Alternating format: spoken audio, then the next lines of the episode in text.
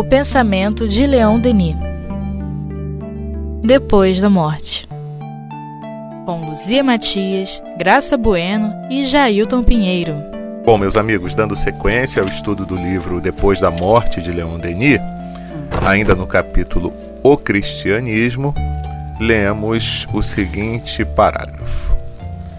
A ciência profunda de Jesus vinha juntar-se à potência fluídica de iniciado superior da alma livre do jugo das paixões, cuja vontade domina a matéria e comanda as forças sutis da natureza. O Cristo possuía a dupla vista. Seu olhar sondava os pensamentos e as consciências. Ele curava com uma palavra, com um gesto, impondo as mãos ou até pela simples presença. Eflúvios benéficos escapavam do seu ser e, sob seu comando, os maus espíritos afastavam-se. Ele se comunicava à vontade com as potências celestes, e nas horas de prova, auria nesse intercâmbio a força moral que o sustentava na sua via dolorosa. No Tabor, seus discípulos deslumbrados o veem entreter-se com Moisés e Elias. É desse modo que, mais tarde, eles o verão aparecer depois da crucificação na irradiação do seu corpo fluídico, etéreo, desse corpo ao qual Paulo se refere nesses termos.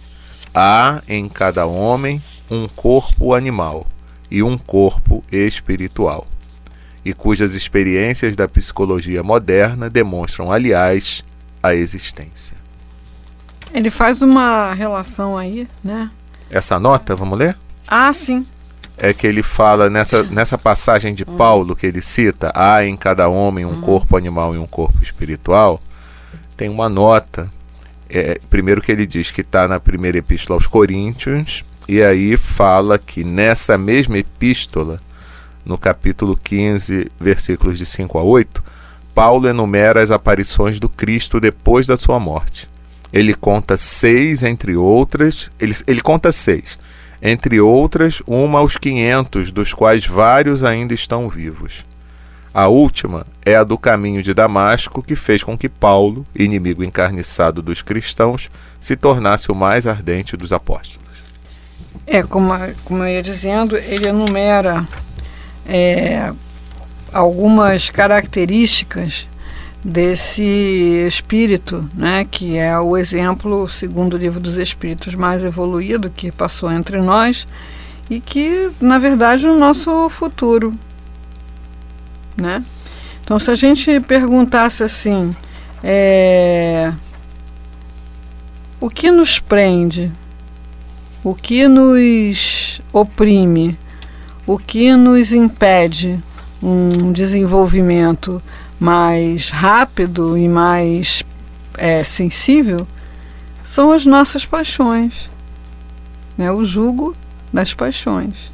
E Jesus tinha a alma livre do jugo das paixões. Então, é, cada um pode chamar de paixão é, o que quiser, né? Mas aqui ele está falando de paixões que subjugam, né? Paixões opressoras, paixões que constrangem a, o caminhar da, da criatura. Então, para um pode ser a, a, preguiça, para outro pode ser a raiva, para outro pode ser a inveja, para outro pode ser tudo isso junto, para outro pode ser a descrença, né? Então, são paixões que apaixonam muitas almas, muitos estão é, totalmente movidos por essas paixões é, mas são paixões que subjugam, que impedem o espírito de Às se vezes manifestar. aquele nosso apego à sensualidade, né? as é, coisas da matéria, é, pura e simplesmente. É, é, Porque se você pensar no que move, é, por exemplo, um pesquisador no, na busca da verdade, é uma paixão, mas não é um jugo. Isso. Né? A gente até diz, estamos apaixonados por, esse, por, por essa, essa pesquisa, ideia, por essa coisa. Exatamente. Né? Entusiasmado. Obra, né? É. né? é, Jesus tinha uma vontade que dominava a matéria. É. E nós estamos aqui ralando para não ceder ao apelo da matéria para ficar na cama segunda de manhã. Ou em outros horários É. também. Eu falo para as pessoas, né, porque para que elas percebam que eu tô lá à frente de um trabalho, que eu não sou feita de uma matéria diferente, não sou um ser diferente, sou um ser como, como todos, né? É, então o trabalho do autocura já vai já vai para 18 anos. E toda segunda-feira de manhã eu acordo pensando assim: hoje eu não vou. Não farei falta. Ah, que problema tem? Alguém fará o meu trabalho. É melhor eu ficar em casa. Posso fazer isso, posso fazer aquilo. Só que eu aprendi, enquanto isso está falando, eu vou levantando, vou escovando o dente, vou tomando café, vou trocando de roupa. Daqui a pouco aquilo apaga Uhum. né? Mas esse, esse, esse pensamento vem da matéria, da matéria que quer ficar na cama, né? Da matéria que não quer fazer esforço para pensar, para trabalhar, ela quer ficar, né, na inércia, né? A lei da inércia, né? É. É, então a vontade precisa dominar a matéria. E Jesus já tinha esse pleno domínio e comandava as forças sutis da natureza. É, forças sutis porque nós não as vemos e ainda não conseguimos, apesar de todo o desenvolvimento tecnológico, é, fazer cessar uma tempestade. Mas é possível fazer isso. Né? Porque a tempestade, afinal de contas, são forças da natureza desencadeadas. Uhum. Então, um pensamento com um vigor é, suficiente que consiga influir na, na estrutura mais sutil da matéria, consegue. E Jesus fez isso. É, fez isso. E a gente achava que era milagre, porque a gente não entende né, Uhum. como é que se faz isso. Mas é o que? É um comando das forças sutis da natureza. Então, os iogues, por exemplo, conseguem é, fazer coisas que, que causam dor, né? ignorando a dor, levando o pensamento para longe, você não sente dor, porque você tem que estar presente para sentir a dor. Né? É, enfim, a humanidade sabe que ela é capaz de fazer isso, mas ainda não tem a autoconfiança, a prática, o exercício, coisa que Jesus já, já tinha. Né? É, a dupla vista, no sentido de que você consegue é, saber o que a pessoa está pensando, embora ela esteja dizendo uma outra coisa. É, e ver, né, também. É, certas mães já têm isso com os filhos, porque elas são mais experientes, né? Então, às vezes, eu queria é, ir brincar na casa da coleguinha, mas eu sabia que se eu dissesse eu quero ir brincar na casa da coleguinha, é, ela não deixaria. Então, eu ia com uma história: olha, a, a menina pediu para eu ir lá porque ela precisa falar um negócio comigo, né? Então, a minha mãe olhava para aquilo e dizia: menina, quando você vinha com milho, eu já ia com fubá Uhum. né? Era mais ou menos o que Jesus é, vivia quando vinha aqueles camaradas com aquela moedinha, né? Com a mulher adúltera, com, com aquela história, você não lavou a mão. Então eles vinham achando que iam colocá-lo numa situação de dificuldade. Mas eles já, já, viam o que, que eles estavam pensando, eles vinham com milho e eles já tinham o fubá pronto, né? Então já ia direto no, no, no cerne né, da, da questão. É, a questão da, da cura, que é uma coisa que até hoje nos deslumbra, também passa por um conhecimento e por um poder de pensamento de atuar na, na intimidade da matéria. Uhum. Né? Então, nós atuamos na matéria e fazemos curas é, que podem parecer milagrosas. Então, o, me lembro do filme que eu assisti sobre o Albert Schweitzer, que ele lá na África, naquele hospital que ele fez lá, é, a pessoa estava com apendicite, né? É, os, os bruxos lá, os sacerdotes, lá como é que chama lá, os pajés, né, fazendo lá aquelas coisas, porque eram maus espíritos, ele querendo expulsar os maus espíritos, e ele conseguiu pegar o doente, operar e, e curou.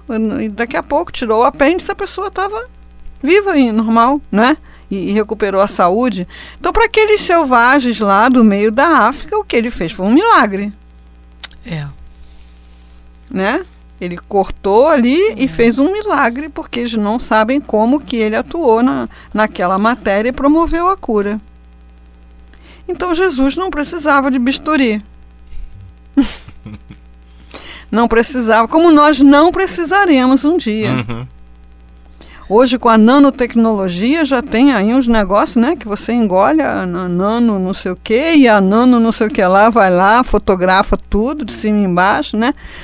Aí depois tem que recuperar a nano. Não, não precisa. Ela já mandou as fotos pro, pro, pro computador. Não precisa Olha recuperar a nano, nada. Até porque você não vai dar uma coisa que passou pelo aparelho digestivo de uma pessoa e dá para outra engolir. É. Mas é uma coisa. ah, No, no meu tempo, por exemplo, só tinha raio-x. Eu presenciei a chegada da ultrassonografia, da tomografia, da ressonância magnética, dos exames de vídeo, videolaparoscopia, de endoscopia digestiva. Eu presenciei a chegada de tudo isso, que são o quê? São ampliações dos sentidos Uhum. passando informações. Então não, não vai chegar um ponto que a gente não vai precisar de nada disso. Você vai olhar, vai se concentrar e vai ver a pessoa por dentro. Tipo o que André Luiz descrevia, né? É, exatamente. O, o, o, o mentor, o, o orientador É. dizia: amplie sua capacidade de visão Exato. e identifique É. o que está no organismo do fulano, Uhum. isso, né? A gente então está aqui comentando essa lista, né, que o Leon Denis fala aí das coisas que Jesus falava, né, é, de como ele afastava os maus espíritos. Imagina a autoridade moral, Que ele tinha, uma coisa né? totalmente irresistível, né? É. Assim, abrindo um parênteses, uma vez eu dei uma carona para o Altivo pela primeira vez. E eu estava nova de carteira. E eu xingava muito no, no volante. Xingava horrores. Porque você, quanto mais inseguro, mais xinga, né? Aí eu xingava, xingava, xingava. Aí eu dei essa carona pro Altivo. Eu fui dirigindo daqui até o Meia, policiando os meus xingamentos. E ele não falou assim para mim, não xinga que eu não gosto, é antidoutrinário. ele não me falou nada, mas a presença dele no meu carro fez com que eu me autorregulasse, né? Então consegui dirigir de Bento Ribeiro até o Meia. É, fui testada várias vezes e consegui segurar para não xingar, né? Então, ser autoridade moral é um negócio é, irresistível, né? É, o que mais que ele fala dessa possibilidade que ele tinha de se comunicar com os planos superiores, naturalmente, né? Conta essa passagem do Tabor, que é lindíssima, Uhum. né? Muito bonito. É, os apóstolos ficam tão confusos que eles querem fazer uma tendinha É. para cada um.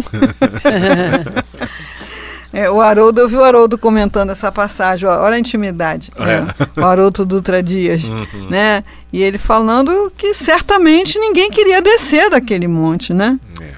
Os, os apóstolos presenciando aquilo, lutando naquela vibração, eles queriam mesmo era armar a tendinha e ficar lá pro resto da vida. Não queriam descer. E aqui a gente tem essa citação de Paulo falando do corpo animal e do corpo espiritual, cujas experiências da psicologia moderna demonstram, aliás, a existência. Nesse momento que Leon Denis está escrevendo a, a, o Depois da Morte, não havia distinção entre psicologia e parapsicologia. Hum, Tudo era psicologia. Os certo. fenômenos ditos paranormais eram estudados pela psicologia, telepatia, dupla vista, né? É, a, a possibilidade de você ver a, a doença no corpo da pessoa era estudo era chamado estudo psíquico. Estava tudo ainda no nascedouro, né? Tudo ainda misturado. A psicologia hoje não, não se ocupa dessas coisas. Isso é assunto da, da parapsicologia. A psicologia Houve uma esqueceu da separação. alma, né? A psicologia esqueceu da alma. Fica com essa história de mente, né? Gente, que mente é essa, né? E, ah, e tudo muito focado no cérebro. E aí começa. É todo um percurso, né? É todo um percurso. Então vamos lá. E ele continua dizendo: As aparições de Jesus depois da sua morte não podem ser colocadas em dúvida, pois elas, sozinhas, explicam a persistência da ideia cristã. Depois do suplício do Mestre e a dispersão dos discípulos, o cristianismo estava moralmente morto.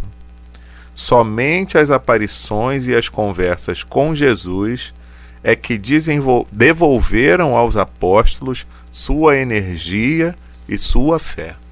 É só ler o Atos, né? Uhum. Atos dos Apóstolos, Paulo e Estevão, fala desse momento. É. É, realmente o efeito da, da crucificação foi devastador, né? É, o fim. É, Acabou, e agora? é. Isso aí, né? É, o Pedro, né? Não, nunca, nunca vi esse cara, não conheço. Maior micão, né? É, realmente era preciso que houvessem fenômenos muito contundentes para levantar a fé desses é, primeiros cristãos. Uhum. Porque aquela, aquela situação ali era assustadora e, e, e degradante, né? Porque o, a, a- o sacrifício, Jesus- eles não mataram Jesus de qualquer jeito, né? Uhum. Eles mataram Jesus de uma forma que fosse é, desmoralizante, Uhum. né? Fizeram de tudo, né? Colocaram um manto, deram um cetro, uma coroa, é, foram cuspindo nele, montanha acima, xingando, né? Achincalhando. Então é- era uma morte vergonhosa, né? Mesmo a crucificação, a pessoa ficava ali exposta, né? Daquela maneira. Então, é, foi uma morte mesmo para desmoralizar. Porque bastava um soldado ter chegado perto dele e dado uma, É. uma espadada lá, um, né? Mas não, eles qui- quiseram matar a ideia né, que ele estava transmitindo. É. Então não foi apenas uma morte, foi uma morte para desmoralizar. Só que ele tinha uma dignidade, né? Às vezes eu, eu- esse exemplo me ocorre quando a gente ouve a pessoa se queixar de que foi humilhada. Né? Eu, eu estive numa situação e eu fui humilhada. Então a verdade é que ninguém consegue humilhar você a menos que você permita. Então, por mais que fizessem, você acha que conseguiram humilhar Jesus? Não, de forma alguma. É, já, já falei para já falei para as pessoas assim que uma coisa que eu gosto de ver nas igrejas são as vias crucis, né? E ali você vê todo tipo de expressão. É, vários artistas, desde os grandes até os mais simples.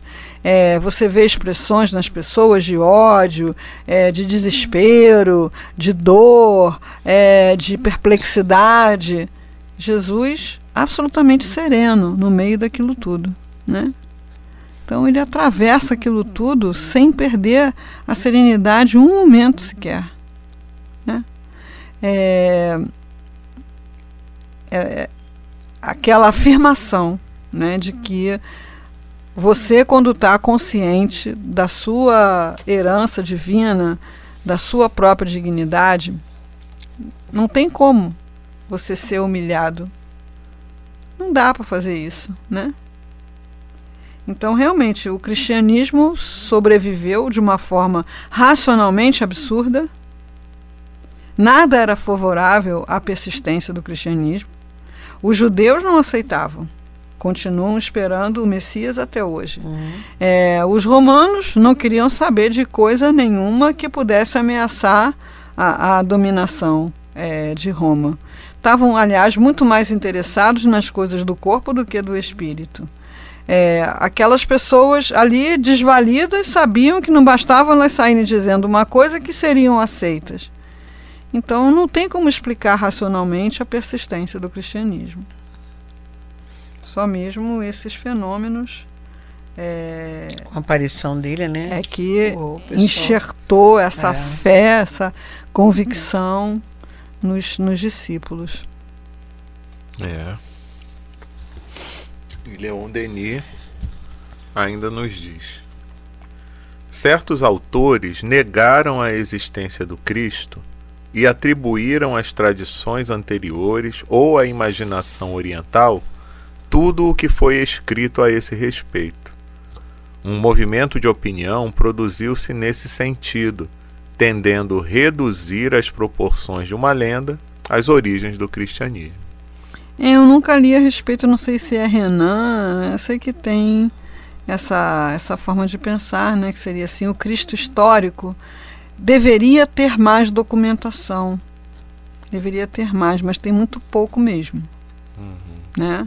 Tem lá uma Flávio Joséfo falando alguma coisa, sim, mas é, pelo, pela obsessão de, de documentar as coisas que os romanos tinham, era de se esperar que tivesse mais, mais registros. Mas para o romano, qual era a importância de Jesus? É. É nenhuma para ele. Até mesmo para não divulgar a ideia. É. De repente, vai, vou falar dele pra É. quê? É. Mas tem pessoas até hoje com essa ideia de que Jesus nunca existiu, que foi uma, uma invenção. Enfim, que invenção boa, né? É, como é que pode né, o, o imperfeito produzir, im- imaginar uma coisa tão perfeita? Né? É. Se hoje a gente já não consegue criar um mito com tanta competência, imagina lá naquela época. Complicado. Né? É verdade que o Novo Testamento contém muitos erros. Vários acontecimentos que ele relata encontram-se na história de outros povos antigos, e certos fatos atribuídos ao Cristo figuram igualmente na vida de Krishna e na de Horus. Mas, por outro lado, existem numerosas provas da existência de Jesus de Nazaré, e essas provas são tanto mais peremptórias que nos são oferecidas pelos próprios adversários do cristianismo. Todos os rabinos israelitas reconhecem essa existência. O Talmud fala dele nesses termos: Na véspera da Páscoa, Jesus foi crucificado por ter se abandonado à magia e aos sortilégios. E com o nome, né? Ele é citado com o nome tradicional, né? Que a, o, o judeu tem o nome do pai, né? Ben, Ben é filho, né? Ben Yosef, né? Então, Yesuf, Ben Yosef. Então, ele tinha registro de nascimento e registro de, de morte, né? No, com o nome tradicional. Tácito e Suetônio mencionam também o suplício de Jesus e o desenvolvimento das ideias cristãs. Plínio, o jovem governador da Bitínia, conta esse movimento a Trajano, 50 anos mais tarde, num relatório que foi conservado. Sim, são dados, né? Uhum. São aquelas coisas pra gente ver, caramba, Leon Denis lia muito. Leon Denis lia muito. Aí você vai lá na nota de rodapé, né? Tá, ele tem o livro de Tácito, da onde ele tirou essa afirmação, né? Uhum. O livro de Suetônio, da onde ele tirou essa, essa situação, essa citação, né? Uhum. Então, assim, não, não eram citações que ele ouviu falar, ele ia mesmo a esses autores históricos clássicos e colhia o que ele queria né, usar na sua argumentação. De uma cultura fenomenal. né? Gente, é absurdo. É absurdo.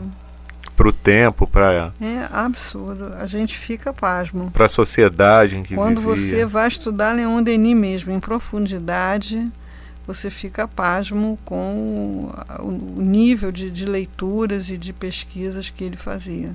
Uhum. Não é mole não. Divulgar Leon Denis faz você correr atrás de um prejuízo enorme. É verdade, é verdade. Como admitir, por outro lado, que a crença num mito haja sido suficiente para inspirar aos primeiros cristãos tanto entusiasmo, tanta coragem, tanta firmeza diante da morte, que lhes haja dado os meios de reverter o paganismo, de se apossarem do Império Romano e de século em século invadir todas as nações civilizadas. Não é com certeza sobre uma ficção que se funda uma religião que dura há vinte séculos e revoluciona a metade do mundo. Se remontamos a grandeza dos efeitos, a potência das causas que as produziram, podemos dizer com certeza que sempre há uma personalidade eminente na origem de uma grande ideia. É, realmente precisamos reler Paulo Estevam. É. Ave Cristo. É verdade. 50 anos depois. Isso. Né? Há dois mil anos. Há dois mil anos. Que Emmanuel conta toda essa história, né? Uhum. É, eu me lembro sempre é, Joana de Cusa, né? Com o filho, dizem que é de Valdo, né? E Joana uhum. de Anjos, não sei. Uhum. Dizem. não sei se ele mesmo contou, né? É, e ele não queria se submeter ao, ao suplício, né? Mas o, a, a mãe teria que abjurar para ele não ser sacrificado. E ele pedia para ela abjurar que ele queria viver, que ele não queria morrer. E ela negou, né? Negou. Tal a, a convicção né? Nós vamos, nós vamos morrer aqui, meu filho. É. nós vamos morrer aqui. Coragem, né? Nós vamos é. morrer aqui. Porque não dá para bijurar, não. Vai ter jeito, não. Olha. né? Então, realmente é uma coisa, coisas inimagináveis, né, que a que foram submetidos os cristãos. E a gente analisando a humanidade, né, você olha, quer saber de uma coisa? Diz esse negócio para lá né? Eu estou aqui defendendo essa crença, continuo tendo que trabalhar para ganhar o sustento, continuo vivendo nas mesmas dificuldades. Isso não me dá nenhuma facilidade no mundo, isso não, né? Por um, uma fantasia é totalmente absurdo e inexplicável. Então realmente precisava que fosse realmente uma coisa de um, um conteúdo, uma sublimidade, uma coisa extraordinária. E o poder de, de, é, da fé, né? Porque é aquilo, você citou o Haroldo Dutra, e eu me lembro que numa, numa dessas palestras que ele fez no Congresso, se eu não me engano, no Congresso Espírita de Goiás, ele comenta exatamente isso, que porque a fé é exatamente a gente trabalhar com algo que a gente não conhece. Entendeu? Então, por quê? Aliás, não, foi numa palestra que ele fez no CELD. Ele fez há um tempo atrás, numa quarta-feira. A fé, mãe da esperança e da caridade. Foi num dia de palestra do Evangelho. E ele falando, porque você, é, se você perguntar à pessoa, você acredita que isso aqui é uma mesa? E a pessoa disser que não, ela está com algum problema. Então você não tem fé nisso, você tem certeza que é isso. Então ele fala, você trabalha com a fé naquilo que você não tem uma concretude ali, né? Então, por exemplo, você citou Joana de Cusa, né? A certeza que ela tinha que a vida continuava uhum. e que o que a esperava era algo grandioso, era algo melhor, né? Sem é aquela história, né? É, você para certas coisas você é cego você não está conseguindo perceber concretamente aquela situação. Mas algo por algum canal te chega que aquilo é o real. E você trabalha com uma firmeza dessa realidade que transcende, que é um negócio assim impressionante. Por isso que muita gente chama a gente de louco. é.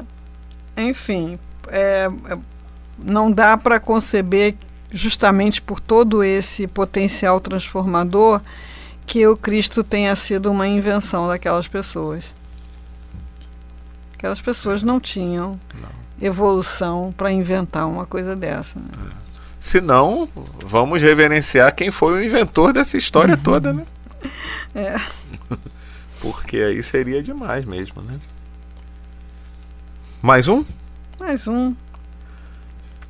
Quanto às teorias que fazem de Jesus, ora uma das três pessoas da Trindade, ora um ser puramente fluídico, elas parecem também, tanto uma quanto a outra, pouco fundadas.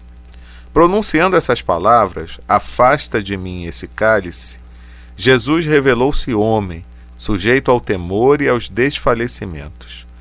Ele próprio se chama frequentemente de Filho do Homem, expressão que se encontra 25 vezes em Mateus. Leon Denis contou. Jesus, como nós, sofreu, chorou, e essa fraqueza tão humana, nos reaproximando dele, o faz ainda mais nosso irmão e torna seu exemplo e suas virtudes mais admiráveis ainda. É.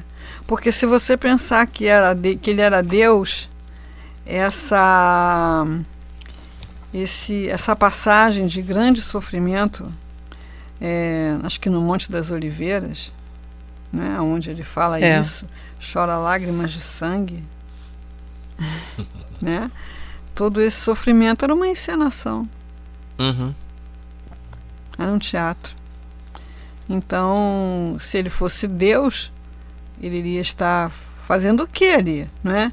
E se ele não tivesse corpo, Kardec comenta isso, é muito interessante, né? Isso. Na Ele Gênesis fingiu fala que sangrou, isso. né? Ele Isso. fingiu que sentiu dor, fingiu que sangrou. Então, são caminhos de, de raciocínio humano bastante é, irracionais. Mas às vezes nós temos mais encantamento por uma ideia sobrenatural do que por uma ideia racional. Né? É. Pensar que o próprio Deus se fez carne é uma ideia muito é, encantadora. Mas quando você põe a razão para funcionar, ela não atende, e aí geralmente a pessoa conclui de que isso é uma fantasia, isso nunca existiu. Uhum. Né? É, se for considerar é, a história tal qual ela é formulada, cheia de lendas, de milagres, de coisas assim, É. né? Aí a pessoa que já tem a- uma busca é, por racionalizar as coisas não vai conseguir. É, aí Enfim. cai no ceticismo, né? Isso, É.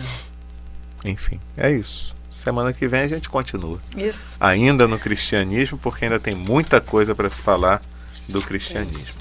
Um grande abraço a todos e até a próxima.